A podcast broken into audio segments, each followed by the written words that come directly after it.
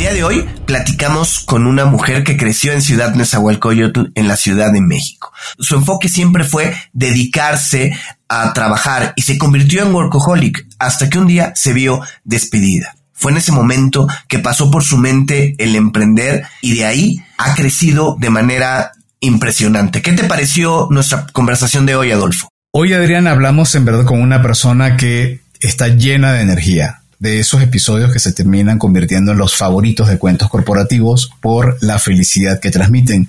Hablamos con Nancy Martínez, empresaria, conferencista, consultora, coach, facilitadora, fundadora de Live 13.5, que es la primera consultora en América Latina de felicidad organizacional. La verdad, no se lo pueden perder si están en busca de la felicidad aquí en Cuentos Corporativos. Hola, ¿estás listo para escuchar este cuento? Vas a disfrutar de grandes historias y valientes protagonistas. No pelean con dragones, pero peor aún, se enfrentan al mundo real. Y como todo cuento, este también empieza con un había una vez. Que lo disfrutes. Adrián, desde que comenzamos en Cuentos Corporativos, hace casi unos 200 episodios, hemos tenido la grandiosa oportunidad de hablar de felicidad en el trabajo.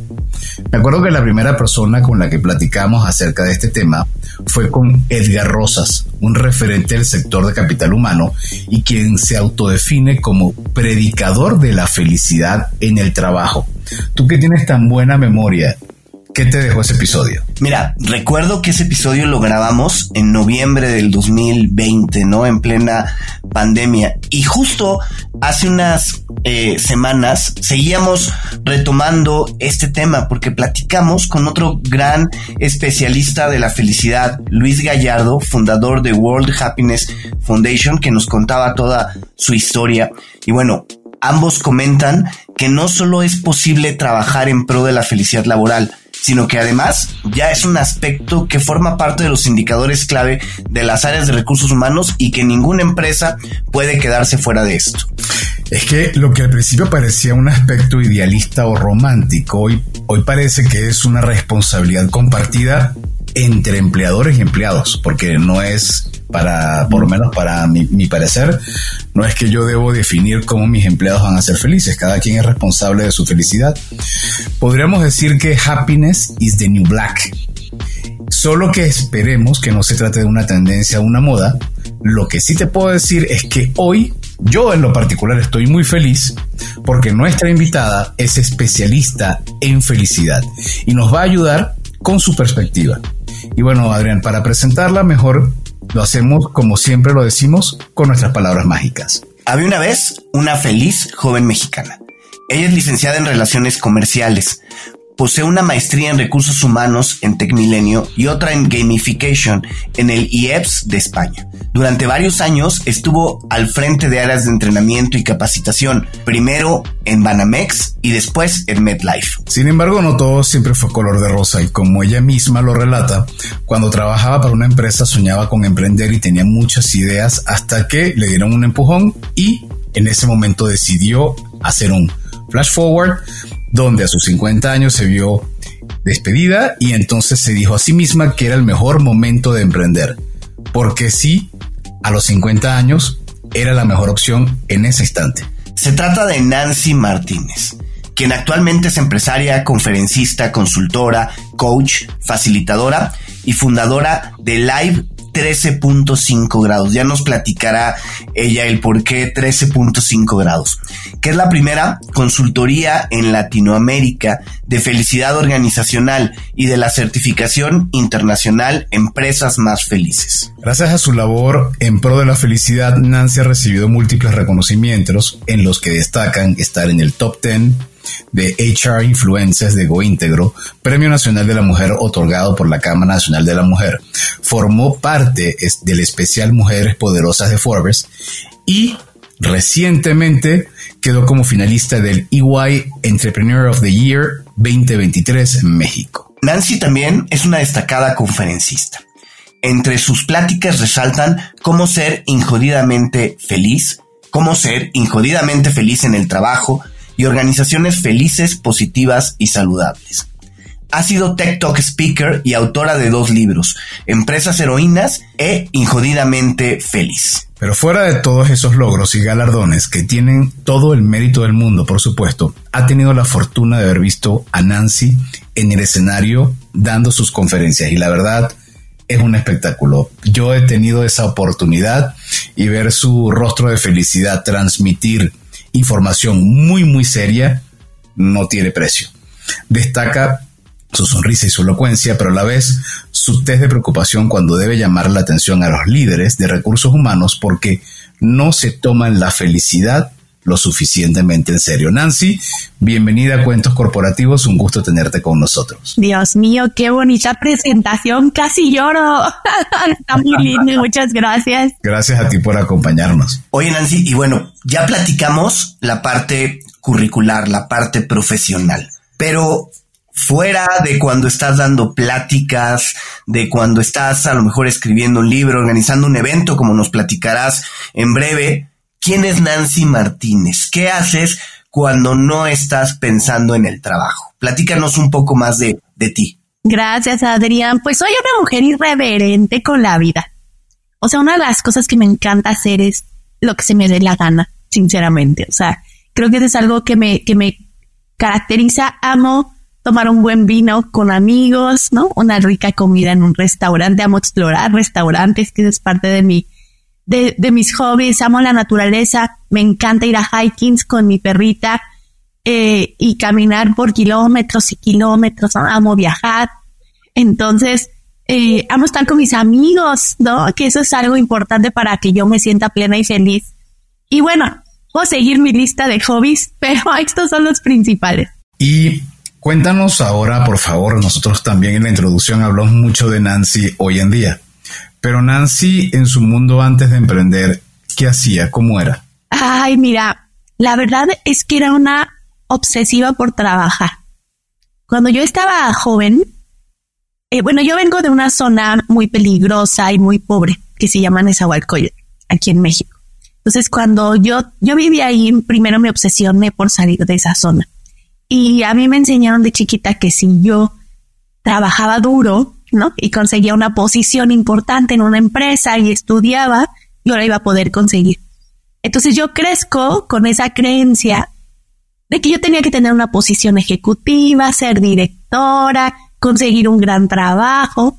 Entonces me convertí en la mayor workaholic del mundo. Yo era de las que entraba súper temprano, salía súper tarde, e iba creciendo poco a poco en las organizaciones desde muy chica, empecé a crecer. Y esto fue súper bueno porque mi carrera empezó, yo creo que a los 25 años era subdirectora. Se iba muy rápido. Y de repente, pues la vida me dio una patada porque me terminaron corriendo de, otra de las empresas, eh, de la última empresa en la que estuve.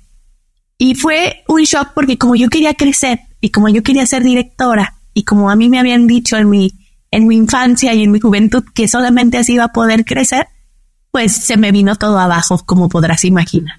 Oye, y, a ver, bueno, llegaste a ser subdirectora a los 25 años, después, por lo que vimos en la introducción, por lo que escuchamos en la introducción, hubo una carrera bastante extensa todavía, ¿no? O sea, tu, tu salida de la última empresa todavía tardó un rato en llegar, pero también sabemos que una vez que llegó, decidiste emprender y que a lo mejor no ha sido tan fácil de, de inicio. Tú has comentado que los últimos 10 años han sido pues complicados, te quedaste sin dinero, endeudaste, eh, vendiste algunos bienes y aún así has seguido con la mentalidad de emprender.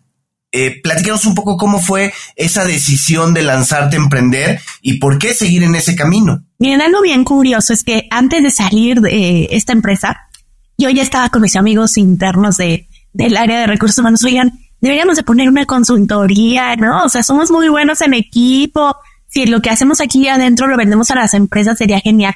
Y pues todos me decían que sí, la verdad nadie me decía que no. Y era pues muy emocionante, pero me ganaba el corporativismo. Amo el corporativismo, confieso públicamente que amaba trabajar en una empresa y, me encantaban mis viajes, estar conectada con la gente, ser VIP, ¿saben? O sea, todas esas cosas, la verdad, que paga el corporativismo son súper adictivas. Y un día me tocaba empezar a tener discusiones con mi jefa, la que en ese momento era mi jefa. Y, yo era una líder irreverente también. O sea, yo no me dejaba, yo defendía mi equipo y eso me empezó a costar, claro. Hasta el final que mi jefa, antes de irme de vacaciones, me gritoneó, me, me jaloneó del brazo en un pasillo, empezamos a agarrarnos de palabras y nuevamente salió la Nancy irreverente que no se dejó. Pero ahí no sabía yo que estaba marcando mi debut y despedida, porque me fui un mes de vacaciones y de repente una semana antes me empiezan a decir, man, que ya no vas a ir al evento de lanzamiento de la línea de negocio X y que ya no vas a hacer esto y, y mi interior y mi intuición me empezó a decir, me van a correr. Pero fíjense cómo a veces nosotros como seres humanos nos engañamos. Una, un día antes de venirme de Argentina, que estaba un mes en Argentina, me dice una amiga que tengo allá, que tenía una consultora, Nan, llévate mi consultora. Y le digo, ay, es que soy muy feliz en mi trabajo, pero pues después con gusto me la llevo. Y regresando fue mi debut y despedida. Recuerdo que llegué a mi oficina muy emocionada de regresar de vacaciones. Mi jefa no debería de haber estado. Llego y veo al de al chico abogado en la puerta, que era mi mejor amigo, y no me veía, no me agarraba la mirada, ¿no? Y de repente entró y mi sensación de me van a correr, me van a correr, fue muy fuerte. Eh, me evita la, la, mirada, llego a, con mi equipo y en eso entra mi jefa y me jala en la mano hacia una oficina para despedirme. Eh, y eso que decía eh, mi querido Adolfo, donde decía que yo me vi en el futuro, o sea, me pareció tan injusto que me despidieran. O sea, imagínense que los directores de repente le hablaban a mi jefa a decirle, ¿por qué despediste a Nancy y no nos avisas? O sea, porque ya sabía que eso iba a pasar. Entonces yo decía, pero si yo era buena y me despidieron, ¿qué va a pasar si yo soy buena a los 55 y me despiden? Entonces ahí fue que decido emprender. Y, y respondiendo a tu pregunta, Adrián, de por qué no me he regresado, por qué insisto en ser emprendedor a pesar de toda esta adversidad, es principalmente por, ese miedo a regresar a un corporativismo y darle, darle poder a una empresa, ¿no? Sobre mi futuro, que es algo que tengo súper claro. Y la segunda cosa que también quiero eh, reforzar mucho es porque yo encontré mi propósito, ¿no? O sea, mi propósito, el día que me despidieron, dije, ¿qué voy a hacer? Y encontré que yo tengo que ayudar a las personas a ser mejores y más felices en la organización para que no pase o no vivan lo que yo estuve viviendo y de ahí se detona una historia emprendedora, mi querido Adolfo. Excelente. Nancy, bueno, en cierta forma me siento, siento mucha empatía con tu historia porque mm, de alguna manera no es similar en, diferentes escenarios, pero sí muy eh, relacionada a incluso a, temas en lo que personalmente he vivido, ¿no? Eh, emprendiendo después de los 50 eh, y, las dificultades que eso implica. Y uno de los elementos que me ha llamado mucho la atención de hacia dónde decidiste emprender y en lo que te has especializado es cómo identificaste que el nicho hacia donde ibas a dirigirte era la felicidad. Porque viendo tu currículum uno podría haber imaginado no sé, que desarrollaras a lo mejor una empresa del área de capacitación y de entrenamiento, que en cierta forma hay algún vínculo, pero tomaste algo muy particular que hay que tener en verdad fuerza, para no decir otra cosa, para enfocarse a algo que hoy en día siento que es muy, muy eh, normal, pero no sé, en el momento que lo emprendiste probablemente hablar de felicidad era como esto con que se come, ¿no? ¿Cómo fue eso? Y al día de hoy un poco todavía sucede, sinceramente. Bien, déjenme les cuento, hace 10 años eh, que me despiden, era bien fácil tomar esa decisión, ¿no? De abrir una empresa de recursos humanos, una empresa de capacitación, pero no recuerdo bien el número, voy a soltar un número, algo así, pero en México había como veintitantas mil consultoras de capacitación y recursos humanos, ¿saben? Y entonces yo decía, no puedo hacer lo mismo. O sea, ¿por qué voy a hacer lo mismo si en realidad voy a competir con veintitantas mil? Entonces, ¿qué puedo hacer diferente? Y sinceramente me puse a investigar y a leer y a estudiar como no tienen idea qué había en el mercado. Y encontré dos conceptos importantes. El primero de gamificación, que aquí en México apenas también está tomando fuerza, y el tema de psicología positiva, que se traduce en la felicidad. Y me fui a España a estudiar ambas. Eh, y la verdad es que fue una gran experiencia y cuando regreso implemento todo lo que yo sé porque al final hay que formar a los líderes, hay que formar a los colaboradores, hay que desarrollarlos, pero con un toque diferente. Eh, y es que empiezo a desarrollar la consultora de felicidad, eh, felicidad organizacional. Aquí en México, en, en Latinoamérica no había nada. Entonces decía yo, ah, ¿cómo sé que lo voy a hacer de manera correcta? Porque tampoco tenía un punto de comparación al menos en Latinoamérica, pero empecé a aprender de, los grandes allá en, en España, en Estados Unidos. Y decido emprender esto con, mira, ¿qué me pasaba, Adolfo y Adrián? La gente me decía, no, ¿estás loca? ¿Tú no crees que va a tener felicidad? O sea, ¿qué vas a, qué vas a decirle a los, a los directores? ¿Que vas a ir con una nariz roja? ¿Que vas a hacer yoga? ¿Que les vas a hacer om? ¿Que les vas a hacer reír? Cambia el nombre de tu empresa, Nan. O sea, no te va a ir bien fíjense esto, esto es súper importante para los emprendedores porque vamos a escuchar muchas voces afuera, pero la voz que tenemos que seguir escuchando es nuestra voz interior. Esa voz a mí me decía, Nan, sigue, sigue, sigue. Imagínate que yo hace 10 años hubiera cambiado el nombre y me hubiera convertido en una consultora de recursos humanos, una de las veintitantas mil. O sea, ¿qué pasaría ahorita conmigo? ¿Sabes qué me estaría diciendo, Nan? ¿Cómo es posible que hubieras abandonado y no seguir tu intuición? Y gracias a Dios no lo hice. Y por eso, o sea, ahorita, gracias, o sea, estamos siendo referentes en tema de bienestar y felicidad a nivel consultoría. Y eso me llena el alma porque eh, me hace ver que mi intuición no me falla, ¿no? Y que yo tengo un propósito mayor en este mundo y que digo, yo creo mucho en Dios y, Dios sabe por qué me puso aquí, porque hizo que me aferrara a esto con todo y sus asegúnes que me ha costado llegar aquí, ¿no? oye, Nancy, a ver, me llama mucho la atención que la gente te decía que cambiaras el nombre de la consultoría, pero eh, hasta donde yo entiendo, y tú corrígeme, la consultoría se llama Live 13.5. Expertos en felicidad organizacional. Expertos en felicidad. Y a ver, ¿de dónde viene el nombre de Live 13.5. ¿Por qué 13.5 y no 48.2? A, ver, ¿de dónde está? Me encanta, me encanta esa pregunta que me da mi querido Adrián. Y fíjate, Live es el acróstico de cuatro palabras importantes. La primera es learn, de aprender. Aprendemos a ser mejores. Es, es parte de nuestra cultura interna y es lo que transmitimos a nuestros clientes. La I es de inspire, inspire others. ¿No? O sea, también inspiramos a otros a ser mejores. Después viene value, we add value en todo lo que hacemos, agregamos valor. O sea, nosotros inclusive nuestra promesa de valores, si no te funciona lo que hacemos, te regresamos tu dinero, siempre y cuando hagas lo que te decimos, ¿sabes? Entonces eso va. Y E, de enjoy, enjoy everything we do. Eh, disfrutamos todo lo que hacemos. Pero lo interesante de la palabra es que se traduce en vivir, live. O sea, vive. Y el 13.5 es la temperatura del cerebro cuando está en un estado óptimo de felicidad. Entonces es vive feliz. Y esa es parte de lo que significa nuestro nombre, porque la felicidad en el trabajo, como bien lo decían hace rato, es responsabilidad personal. Sí, hay muchos factores adicionales que hay que hacer que ahorita los platicaremos, pero tenemos que transmitirle a todos que, que, tenemos que vivir felices y desde ahí surge el nombre y por eso está conectado con el tema de la felicidad. Adrián, tú que tienes una memoria prodigiosa con cuentos corporativos, eh, estoy tratando de recordar el episodio que grabamos con nuestro amigo que venía, que el CEO, venía, el, sí, el fundador eh, fue CEO de Microsoft y que hoy también... Ah, ¿Cuál? Sí. Claro. Sí. Ah, no recuerdo ahorita el nombre de nuestro invitado.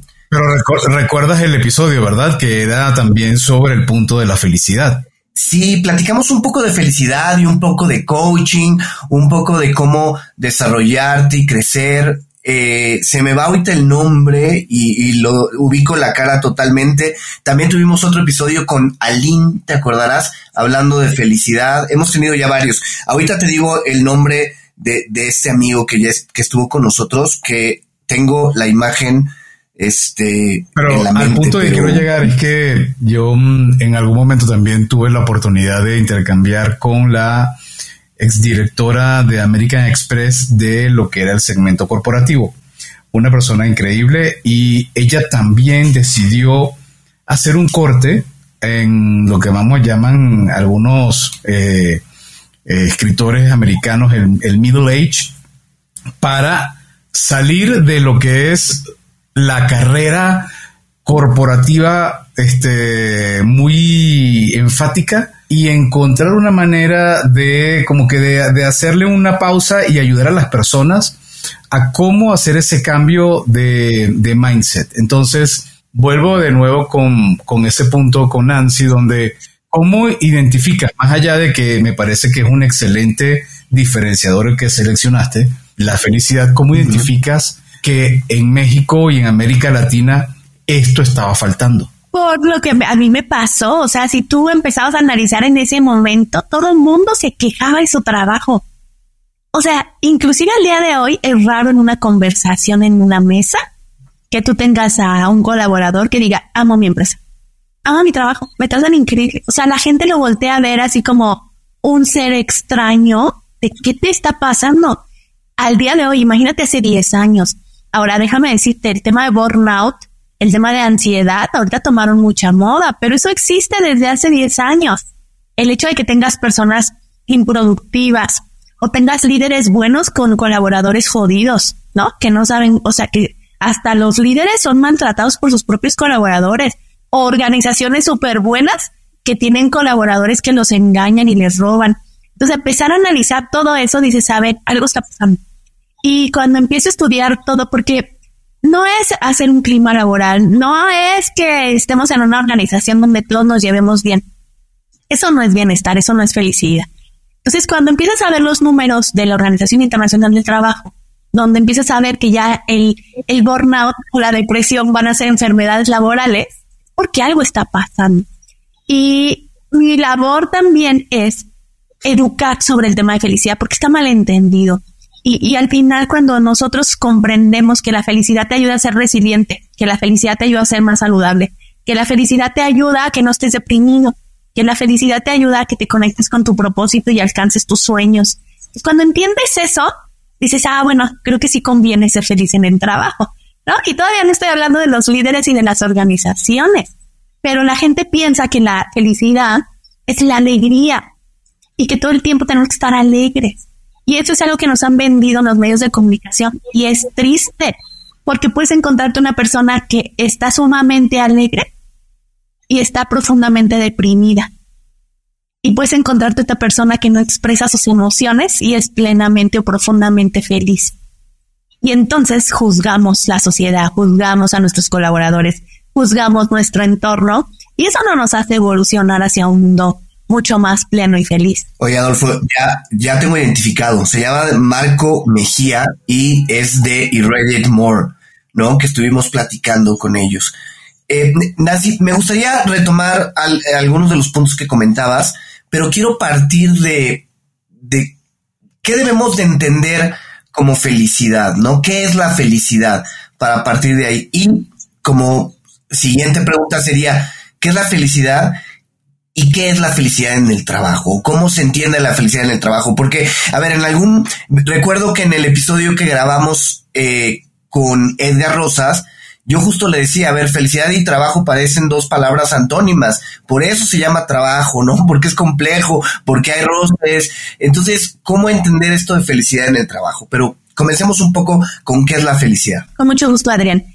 Mira, una de las cosas importantes hay que entender, y todo el mundo te dice que cada quien sabe su propia definición de felicidad, y estoy de acuerdo, aunque también te tengo que decir que muchos están confundidos respecto a qué significa su felicidad y están en el camino erróneo. De acuerdo a investigaciones científicas, y a mí me gusta mucho poner este ejemplo porque va a dar mayor claridad, el 50% de tu felicidad es genética.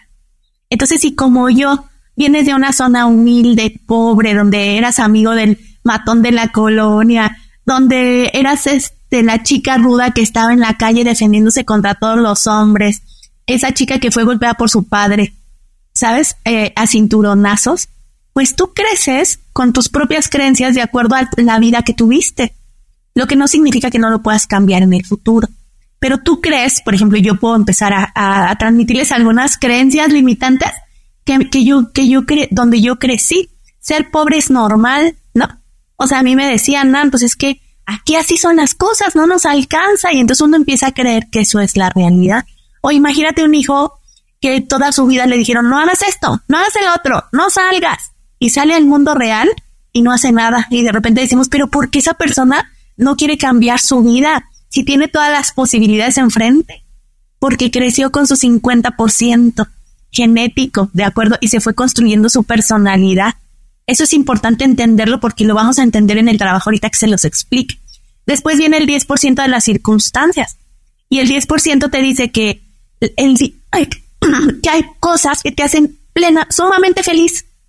Pero esa felicidad se, se difumina muy rápidamente.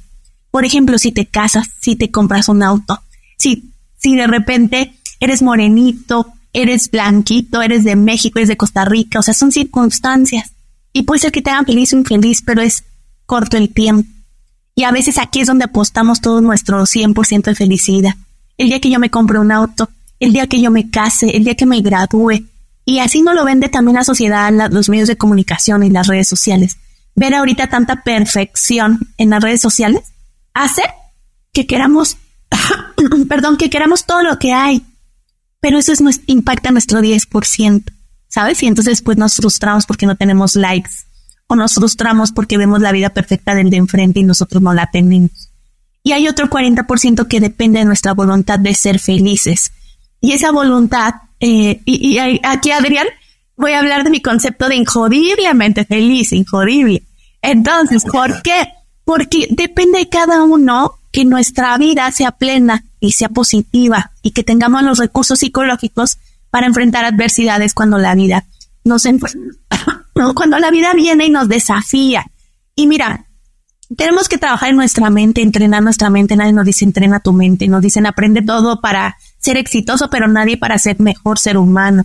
Tienes que aprender a controlar tus pensamientos, tus emociones, a ser agradecido. Después podemos tener uno de pura felicidad, porque es de verdad difícil ser feliz implica disciplina, implica, y yo les digo que la felicidad es como cuando vas al gimnasio, mi querido Adrián. Imagínate que tienes una vida jodida. Tienes, imagínate que tienes 50 kilos de peso de más. ¿Sale? Entonces esa, esos kilos de más, pues son todos tus problemas en la vida. Y entonces haciendo esta analogía, si tú vas al gimnasio y empiezas a tener disciplina, si eres, si empiezas a comer saludable con hábito, es difícil porque imagínate ser una persona que comía lo que sea en la calle y ahora tener que ser sano, saludable, hacer ejercicio y empezar a tener estos hábitos. Al principio, pues son 50 kilos que tengo que bajar, no va a salir cambios. La primera semana no va a salir cambios. La segunda semana o la tercera probablemente sean muy mínimos los cambios. Pero cuando tú haces esto el resto de tu vida como un hábito, va a llegar el momento en que estés saludable, que estés fitness, que estés delgado, que sientas energía, que sientas que eh, que tu vida cambió, pero son los hábitos y la disciplina lo, que hacen que nosotros tengamos una mejor vida y lo, y lo que hacen que nosotros seamos más felices. Entonces, resumiendo todo esto, cada quien va a tener su percepción de felicidad con base a su historia. Y eso es importante definirlo. Entonces vas a ver a alguien que te decir, oye, ¿qué te hace feliz? Ay, pues irme de viaje o comprarme cosas así por su historia. O sea, tiene que ver con algo. Yo, a mí que me hacía feliz ser workaholic porque yo quería yo creía que así iba a tener éxito en la vida hasta que decidí cambiar y entender que tengo otra definición de felicidad. Entonces, esto es importante entenderlo porque lo voy a llevar al trabajo. Cuando hablamos del trabajo, todo el mundo dice, oye, pues en el trabajo cada quien tiene que ser feliz. Es responsabilidad de cada persona. Y te voy a decir que no. O sea, en el trabajo las cosas cambian. Porque tienes circunstancias, al menos tienes tres bases hay más, pero son tres bases. La organización, los líderes y los colaboradores. Y déjame te pongo un ejemplo. Imagínate que tú llegas a una organización y dices, yo llego feliz, es mi primer día, tengo mucho tiempo que no encuentro trabajo, yo voy a dar todo en este trabajo, estás con tu mejor actitud. Y de repente te toca un jefe tóxico, un jefe que te agrede, un jefe que te trata mal, que se roba tus ideas, que, te hace menos, ¿cuánto crees que le va a durar su felicidad a esa persona? Nada. ¿Sabes? Entonces, por más que llegue un colaborador positivo y feliz y con recursos psicológicos altos, si las condiciones laborales no son adecuadas, Ahora imagínate una empresa. Yo llego positivo y de repente me toca trabajar en una mina. Porque siempre vemos a los directores. No, no vemos a los directores ni en los altos niveles. Veamos a la gente operativa, a la gente que hace realidad las organizaciones. Se imagina que entras a una mina a trabajar y te dicen, ay, perdón, pues aquí está, oh, oh, oh, ahí te va esta, esta que es real. Tienes que comprar tu uniforme. Todavía ni, ni entras y te dicen que tienes que comprar tu uniforme. O te dicen, oye, te toca este uniforme usado, ya te, o sea, tú lo ves y casi se deshace. ¿Crees que están cuidando de tu bienestar? ¿Qué vas a decir? Pues aquí no me cuidan, me voy. O ahí te va un tercero, un líder que de verdad es positivo, va con toda, y le toca a un colaborador tóxico con mala actitud que por más que el líder hace su gran esfuerzo, el, el colaborador es tóxico. Entonces, si no hay equilibrio entre lo que la empresa me da, lo que el líder ofrece y recibe, y lo que el colaborador recibe y ofrece de igual manera, es bien difícil crear un entorno positivo y feliz. Ahora, me confunden el compromiso con la felicidad y no es cierto. O sea, de repente me dicen, no, es que la empresa está, ya se midió el engagement, la gente está súper comprometida. Y yo sí está comprometida, pero eso no significa que sea feliz. Y, y les doy un ejemplo bien básico, que es cuando tenemos a una mamá que es soltera, no puede perder su trabajo. Inclusive hay, hay mamás que tienen hasta dos trabajos para sobrevivir. Y llegan a una empresa y que te dicen, oye, ¿te puedes quedar más horas? Aunque no puedan, se van a quedar porque no pueden perder su trabajo. Aunque no puedan, van a hacer cosas que no quisieran hacer y van a aceptar cosas que no quisieran aceptar porque no pueden perder su trabajo. Y entonces de repente dicen, no, es que Juanita está súper comprometida. Sí, está comprometida, pero no feliz. Y hay personas que están comprometidas y felices. Entonces hay que entender que la, en resumen, la felicidad en el trabajo es la percepción que cada una de las personas tenga dentro de la organización respecto a su plenitud y a su felicidad con este entorno que te digo. Y la felicidad organizacional es todo aquello que hace la organización en favor de los colaboradores. Pero cuando yo hablo de felicidad, y yo sí asumo mi responsabilidad porque esto es algo que nosotros creamos, es que no hay, no hay empresas perfectas y empresas humanas. Y cuando hablamos de felicidad en el trabajo, es qué hace la organización para mejorar la vida de la gente. ¿Qué hace la organización para que la gente progrese, para que la gente sienta un trato justo, sienta respeto, se le pague eh, con, con, justicia, con equidad, ¿saben? Entonces todo esto implica un trabajo fuerte que hay que hacer. Y cuando hablo también de felicidad, no hay equilibrio entre las partes, pero puedo tener yo diferencias con mi colaborador, con mi equipo, pero tengo herramientas para hablarlas, para conversar, no es perfecta, la felicidad no es perfecta, no significa que nuestras relaciones siempre van a ser armónicas. Significa que tenemos los recursos. Por ejemplo, con mi equipo, cuando vienen y me dicen, ah, es que me peleé con Juanito. Ah, ¿y qué hiciste? No, pues es que te vengo a decir, a ver, ajá, pues ve y habla con él. O sea, ya tienes las herramientas para ir a hablar con él. Y después yo voy y le digo, ¿qué pasó? ¿Qué te dijo? Y entonces tenemos que provocar que cada quien sea autosuficiente en la organización para gestionar su propia felicidad cuando los recursos se le dan de manera positiva. Ahora sí me alargué poquito, Adrián, Arturo, pero era importante darles este contexto. No, está muy claro. Y de hecho, voy a ir, regresar sobre un punto que comentaste que tiene que ver con la parte tóxica y pero por otro lado también tú y, y personas como la psicóloga Marian Rojas Estapé hablan de vitamina.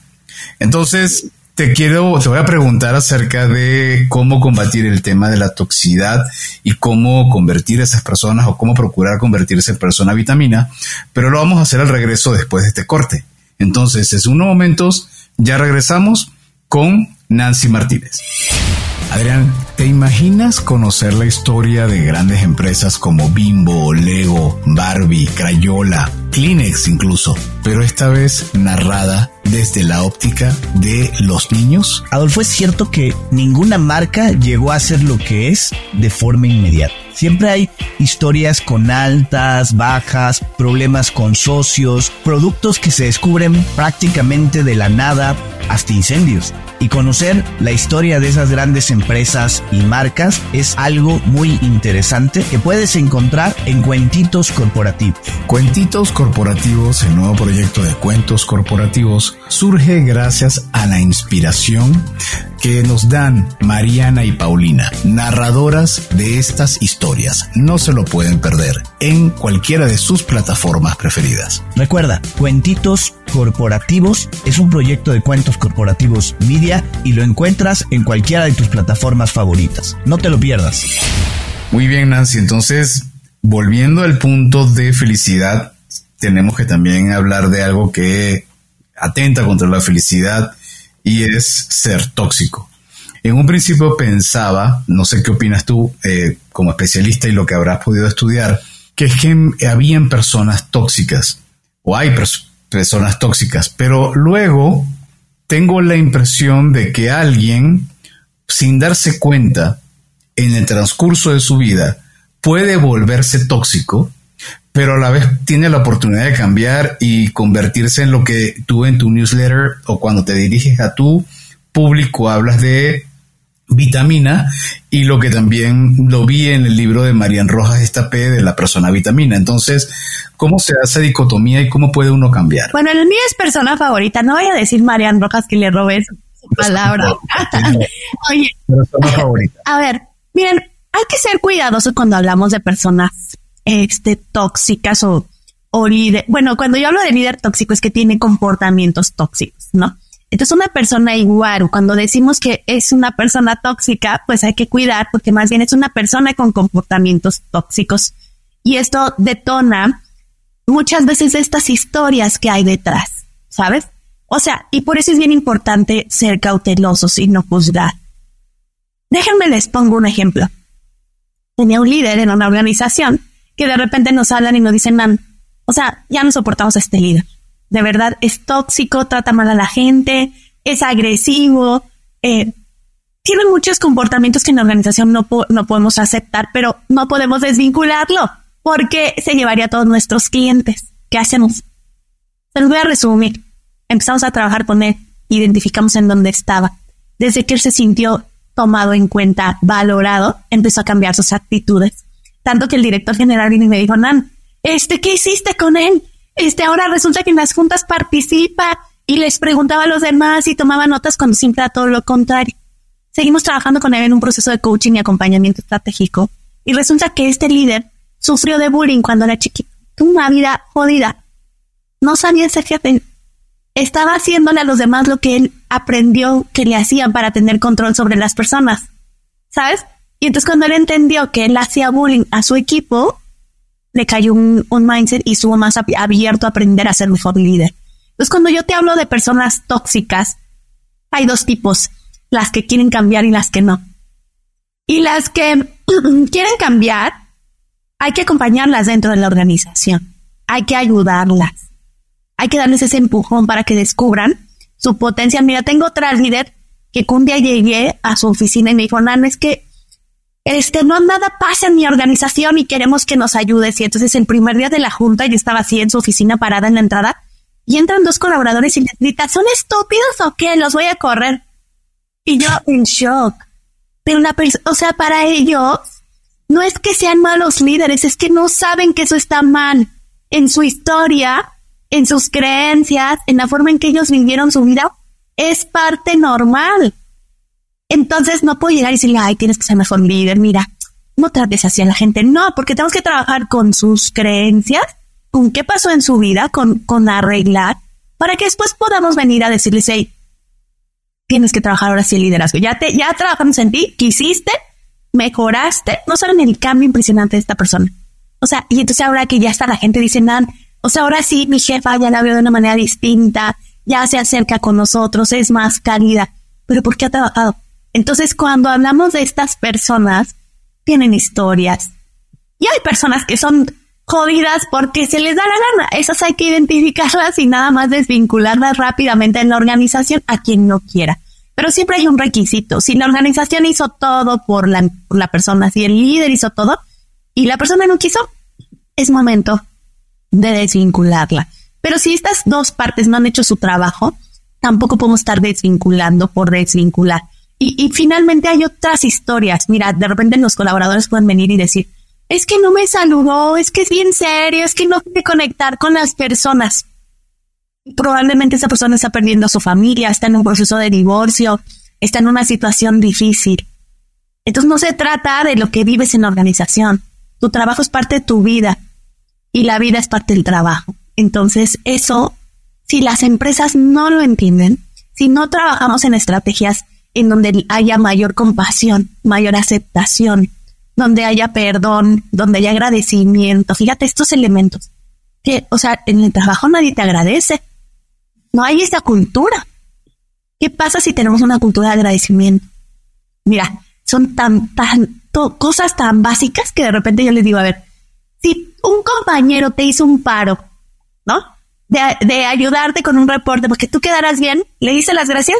No, bueno, es su trabajo. No, no es su trabajo. Te hizo un favor. ¿Le agradeciste? No. Y hemos hecho ejercicios en donde la gente va y le invita un café. O sea, le da y le dice a los ojos gracias. No tienes idea cómo cambia la cultura en una organización. Hay más cosas que se tienen que implementar, pero respondiendo a tu palabra, a tu pregunta, hay que conocer las historias de las personas. Siempre hay algo detrás. Oye, eh, Nancy, yo creo que un tema, ahorita con todo lo que comentas, de a lo mejor no llegó, no me saludó, o esas historias que se dan dentro de las empresas, creo que también una regla de oro debería de ser no tomen las cosas personales, ¿no? No todo te lo hacen a ti, simplemente una persona lo hizo, pero no necesariamente lo hizo pensando en o agredir o en molestar, simplemente lo hizo, pero no todas las cosas deberían de ser como algo personal, ¿no? No sé qué opines al respecto. Adrián, una persona feliz no se lo toma personal. Entonces, si creamos esa cultura dentro de la organización, entenderemos que las personas tienen historia y que no es contra mí, es contra la posición, ¿no? Que no es contra mí, que está viviendo algo. Pero las personas no saben tener estos recursos. Las personas, si le dices, oye, no te lo tomes personal, no saben cómo no tomárselo personal. Ese es el tema dentro de las organizaciones, ¿sabes? Entonces, por eso me encanta que hablemos de este tema, porque cuando construimos una cultura de bienestar y felicidad laboral, trabajamos con los líderes, trabajamos con las personas en que tengan recursos psicológicos de manera física, mental, emocional, espiritual, financiera. Trabajamos con la alta dirección para que tengan relaciones de confianza, ¿no? Porque luego la alta dirección es jodida también. Nosotros trabajamos con los equipos para que aprendan a integrarse, a colaborar de manera positiva, ¿sabes? Con herramientas que, que les ayuden. Y también trabajamos de la mano con recursos humanos porque mira, este es otro factor triste. Después nuestras áreas de recursos humanos son las peores áreas para los colaboradores. No puedo levantar la voz porque siento que me van a correr. No puedo decir absolutamente nada que mi jefe me acosó porque van a decir que soy yo la culpable. Y entonces la gente guarda silencio cuando recursos humanos tiene que ser ese espacio donde la gente exprese lo que piensa, lo que siente. Y, y así recursos humanos crean confianza. Pero cuando trabajamos con todo esto, hay un factor clave en el éxito de las organizaciones. Y es la ejecución impecable, que así le llamo yo. ¿No? Siempre decimos que el colaborador es lo más importante. ¿Y que es lo primero que cancelamos? Las iniciativas de la gente. Siempre decimos que el colaborador es más importante, pero cuando tenemos que invertir en ellos, no hay dinero, ¿sabes? O se suspenden las iniciativas. Entonces, si queremos una transformación, uno, la transformación no es de la noche a la mañana.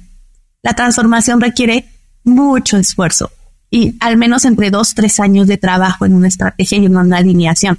Y con ejecución impecable me refiero a no me paren, no me cambien fechas, no estén improvisando, o sea, siempre ponen todo como más importante que la estrategia de la gente. Entonces, hay que trabajar todo esto para poder construir realmente una cultura de bienestar. No, no es fácil, no es ir a darle un cursito a los líderes, a los colaboradores para que sean felices, o sea, no. Y hay otra cosa importante que yo siempre digo, y aunque me odian algunos colegas, es, no me abran el área de felicidad, no me la abran. O sea, el área de felicidad es responsabilidad de los líderes, de los colaboradores, del de wellness, del director general, de la alta dirección. O sea, no es un área y se manda una dirección bien rara a la organización. Mira, en una empresa abrieron el área y ya me hablaron cuando ya la habían abierto. ¿Y sabes qué pensaba la gente? Que era el área de quejas y reclamaciones, porque ahí me van a hacer feliz, ¿no? O sea, y el daño fue muy fuerte. No me hablan, si la empresa no está lista, obviamente. Si la empresa no está lista, tampoco me pongan el Chief Happiness Officer. No, no. O sea, la gente tiene que empezar a decir, no manches, en esta empresa me tratan increíble, me siento feliz, amo mi empresa, me hacen sentir saludable. Y una vez que ese argot está en la cultura, abre tu área de felicidad si quieres. ¿Sabes? Abre tu posición.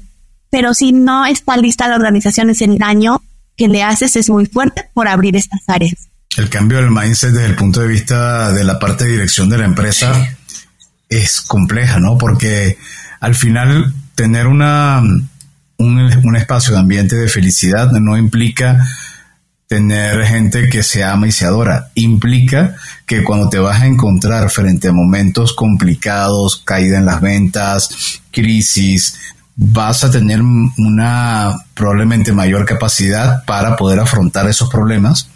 Este, y no que se te venga el mundo encima desde abajo, porque ya por sí es bastante complicado en la parte exterior. Em, tú vienes con un evento, estamos grabando este episodio el 7 de noviembre. Tú vienes con un evento que es una locura. Ya, yo cuando vi la cantidad de gente que tenés invitada, dónde va a ser, este, los ponentes, no sé cómo duermes, pero creo que estás haciendo una revolución que está orientada a cambiar ese mindset de liderazgo.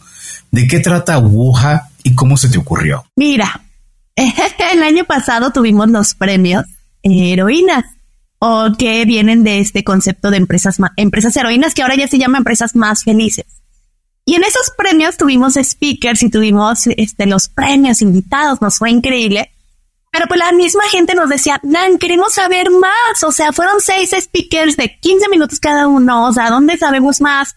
Por favor, queremos más. Entonces, al recibir el feedback, creemos que, que no hay un evento en México que te hable de bienestar y felicidad laboral. O sea, hay eventos de recursos humanos, que esos son muy buenos, pero no hay un movimiento que busque cambiar en la mente de los líderes, crear conciencia, educar sobre temas de bienestar y felicidad laboral. Y entonces dijimos, bueno, vamos a crear un evento. Y la verdad es que queríamos crear un concepto, ¿no? Porque esto no es, no es un, no es un congreso normal, es un, es un movimiento que viene a cambiar el mundo laboral. Entonces, creemos que ahora a partir del WAHAO, que significa World Happiness at World Summit, eh, nosotros vamos a poder crear todo, todo un storytelling alrededor, ¿no? Es como, eh, si tú vas a tu, a un, servicio al cliente y te hacen un servicio padrísimo que dices, wow, el servicio fue wow. Bueno, pues ahora si trabajas en una empresa que te quiere, que te cuida, que te respeta, que te hace sentir feliz, vas a vivir el efecto wow. ¿Me explico? O sea, es como parte de lo que queremos que la gente viva. En este evento es 14 y 15 de noviembre, los invitamos, no se lo pierdan.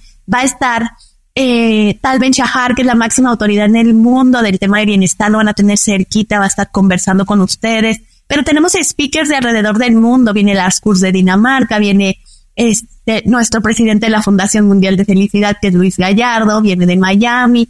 Traemos gente de España que nos va a hablar de inteligencia artificial y su impacto en la felicidad. Están tres mujeres que son súper top en, en expansión y en otros medios como temas de diversidad, equidad e inclusión. Viene Disney, viene Rico, viene Mercado Libre. O sea, va a estar súper padre y tenemos patrocinadores increíbles que fueron cuidados y seleccionados para que ustedes sepan que esos patrocinadores sí les van a ayudar a crear entornos más felices, más positivos y más productivos. Así que acompáñenos y si quieren unirse este online, también tenemos versión online. Aquí les dejaremos los links.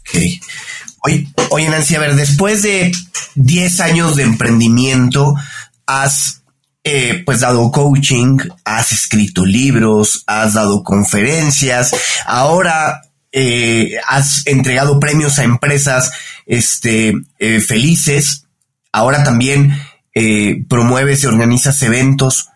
¿Qué te falta hacer? ¿Qué dirías es el siguiente paso?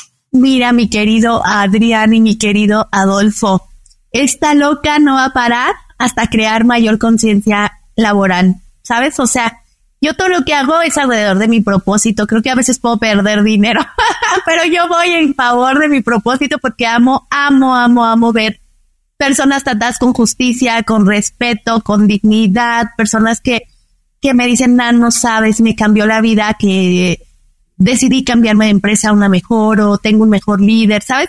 O sea, cuando encuentras eso, cuando encuentras el brillo en los ojos en las personas, cuando encuentras directores, dueños de empresa que me dijeron, Nan, o sea, eh, no, no, no me da tiempo de contar esta historia, pero cuando estás a punto de perder tu empresa, apuestas por la felicidad y la salvas, ¿sabes? Entonces, para mí, no sé qué venga en términos de proyectos, suelta el Guajao es lo más importante que tengo. Pero se me van a ocurrir más cosas para llegar a más gente, para seguir rompiéndola en temas de de felicidad, que crean en la felicidad real, no en el optimismo tóxico. Así que ese es mi plan. Ya los invitaré, ustedes ya son parte de mis locuras, así que no se me pueden escapar. Excelente, claro que sí, vamos a estar muy atentos y vamos a estar, por supuesto, presentes y viendo cómo se, cómo se desenvuelve el Wahao. Como comentas, Nancy, vamos a incluir eh, en las notas de este episodio los links para que puedan visitar y puedan conocer más donde pueden tener acceso a este gran evento. Por lo pronto, vamos a regresar a la parte personal de Nancy. Y sobre eso te vamos a preguntar, ah, como una buena amante del storytelling, si te gustan los cuentos. Amo los cuentos. Amo, amo, amo. Eh, fíjate que yo siempre crecí con el principito, ¿no? Me acuerdo perfecto que en la escuela no lo hacían eh, creer, pero ahora eh, al final soy amante de las novelas, ¿no? Me encantan los libros, me encanta, eh, de repente me dicen, ah, es que ese no es un libro, ¿no? No, no importa, pero es una historia y me, me encanta conectar con las historias. ¿sabes? ¿Algún libro en particular que tú sea cuento o sea un libro o puede ser de management que tú recomiendes? Y, por ejemplo, si quieren entender este tema de la felicidad, a mí un libro que me encanta cómo lo transmite es Sapos de Tony Hayes. O sea, este es el libro de la felicidad organizacional que pueden leer. Eh, y bueno, por ejemplo, si como líder quieres ser mejor, hay un libro que siempre le doy a todos mis coaches, que es el de El líder resonante crea más, de, de Daniel Goleman. Este, ¿cómo se llama este libro que acabo de leer de este, ah, se me olvidó. Eh, los líderes comen al final, mm. es el que hizo el, ah, de, Simon Sinek, también. O sea, ahí puedo, darles mi lista de libros luego. Perfecto. Ok, oye, eh, Nancy, ¿y alguna aplicación móvil o gadget tecnológico que utilices en, ya sea en lo profesional o en tu vida diaria, que no puedas vivir sin él? Ay, que no, bueno, este, tiene que ser aplicación. El de los, el de las fotos. Ah, no, no es cierto, es broma. Este, no, fíjense que utilizo mucho B, este, Bing ¿no? Este, inteligencia artificial, sí, sí, sí, uso mucho ChatGPT para, para mis conceptos, para este, artículos, para, o sea, me encanta que experimentar y que me dé ideas, ¿no? Este, hasta para quotes. Pero hay uno que utilizo en mi vida diaria que es así, lo amo, que se llama Big Boo, no sé si la ubica, es una plataforma que te ayuda a hacer videos más pro. Entonces, como yo saco muchos videos, este me ayuda mucho porque todo el mundo me dice, Nan, ¿cómo le haces para hablar frente a la cámara? Y yo, no, utilizo Big Boo. O sea, Big Boo es mi teleprompter, me ayuda, me edita y es una maravilla para los que hacen contenido. ¿Cómo se escribe? ¿no la puedes deletrear? Sí, no la puedes deletrear. Big como grande, B, y Boo es B chica, U. Ok. Hablando de, hay algún punto que creo que se nos pasó consultarte, que es tu equipo porque lo acabas de mencionar ahora. ¿De ¿Cuántas personas conforman tu equipo hoy en día y quiénes son más o menos? ¿Cómo está organizado? Mira, somos 16 personas. Tenemos tres marcas importantes, en, que es Empresas Más Felices, una empresa que certifica organizaciones. Tenemos a la consultora que es Lead 13.5, que hacemos consultoría, capacitación, team building, trabajamos con directivos, ta, ta, ta. Está el Wahao, que es un evento de empresas más felices y está la marca de Nancy. Esto te lo cuento porque es importante. Mi equipo me ayuda en las cuatro marcas y tengo un equipo de marketing, que bueno, ahorita vamos a fortalecerlo. Tengo un equipo de relaciones públicas, tengo un equipo de implementación hacia el cliente, tengo un equipo de ventas, tengo un equipo de operación y contabilidad, ¿no? Y espero que nadie se me haya ido, Para a diseño, un equipo de diseño que están separados, que son todos los que ven la identidad de todo lo que hacemos, ellos me lo hacen. Entonces ahí está el equipo Leaf, ¿no? le decimos que es la familia amarilla. Oye, y, y bueno, siguiendo con estas preguntas, dos o tres empresarios o emprendedores latinoamericanos que valga la pena seguir A lo mejor por el enfoque que siguen con temas de felicidad. Híjoles, con temas de felicidad, más que empresarios, puedo recomendar personas que, que me encanta seguir porque están, están rompiéndola. Claro. Eh, que soy mega fan. Miren, por ejemplo, Oso Traba está rompiéndola. O sea, a mí me gusta mucho Oso Traba porque trae también puros tomadores de decisiones, gente que la está rompiendo y me inspiran a mí en todo momento, ¿no? A poder seguir construyendo un mejor lugar. Eh, pero, por ejemplo, alguien a quien admiro también muchísimo y no tienen idea la gran, el gran ser humano que es, es Armando Zúñiga, el presidente de Coparmex México. Eh, y es una persona cercana, o sea, el ver cómo cuida a la gente, cómo se preocupa. Él terminó, él, creó su empresa desde cero y ahorita tiene siete mil guardias de seguridad y nos cuida, ¿no? O sea, como todo líder, al final, pues tenemos cosas que mejorar, pero no había visto una persona como él que de verdad, de manera genuina, siempre quiera ayudar y siempre quiera mejorar, ¿no? Y eso a mí me parece increíble. Y bueno, es que admiro a más personas, ¿no? O sea, mis padres que al final me, me, han ayudado a seguir con mis sueños, pero a nivel empresarial te diría que él. Y mm, bueno, ellos dos ahorita por el momento se me vienen a la mente. Nancy, si alguien quisiera contactarte a ti o a cualquiera de tus marcas, ¿cuáles serían los mejores canales a dónde pueden llegar? Miren, está mi correo, me pueden escribir que es hola arroba grupo live, live como vivir en inglés, grupolive.mx y a mí me encuentran en todas las redes como Nancy Martínez MX o Nancy Martínez Felicidad, yo te voy a aparecer.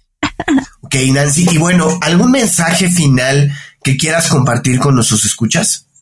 Pues mi mayor mensaje es mi mantra de felicidad y es que tú tienes el poder de ser feliz, tú tienes el poder de cambiar tu vida, tú tienes el poder de transformar tus sueños, tú tienes el poder nadie más y que hay algo que nadie te va a poder quitar nunca y es tu poder de decidir. Y si no haces nada, también estás decidiendo, entonces hazte cargo de eso. Así que espero que decidas ser feliz. Y muchas gracias, Adolfo, muchas gracias, Adrián. ¿Cómo me gustan estas entrevistas donde me sacan información que nadie me ha entrevistado? ¿eh? Los felicito. No, gracias a ti. Muchísimas gracias, Nancy, ¿verdad? Por tu participación, por toda tu historia, porque para nosotros sí era un, un hito clave es, como lo dijimos al principio, en cuentos corporativos estamos amarrados con la felicidad y bueno, la experiencia que tú nos cuentas realmente es de muchísimo valor. Y gracias a ustedes por habernos acompañado y por habernos escuchado. Si te gustó este episodio, no dudes en suscribirte en tu plataforma y calificarnos con cinco estrellas. Te invitamos a escuchar nuestro programa Cuentos Corporativo Radio a través de la señal digital de Radio Mex, la radio de hoy. Martes y jueves de 8 a 9 de la noche, hora de la Ciudad de México, en www.radiomex.com.mx. Por supuesto, no dejes de suscribirte a nuestro newsletter donde conocerás más de nuestros invitados y recomendaciones. Visita cuentoscorporativos.substack.com.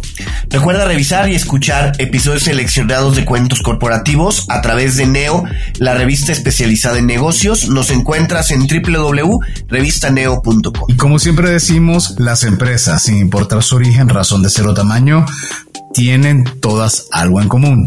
Están hechas por humanos. Y mientras más humanos tienen, más historias que contar. Y todo cuento empieza con un había una vez. Nos escuchamos en el próximo episodio. Nancy, muchísimas gracias. Gracias, Nancy. Gracias por habernos acompañado en esta historia. Esperamos que te haya gustado y que te inspire para combatir los dragones que enfrentas en tu aventura emprendedora.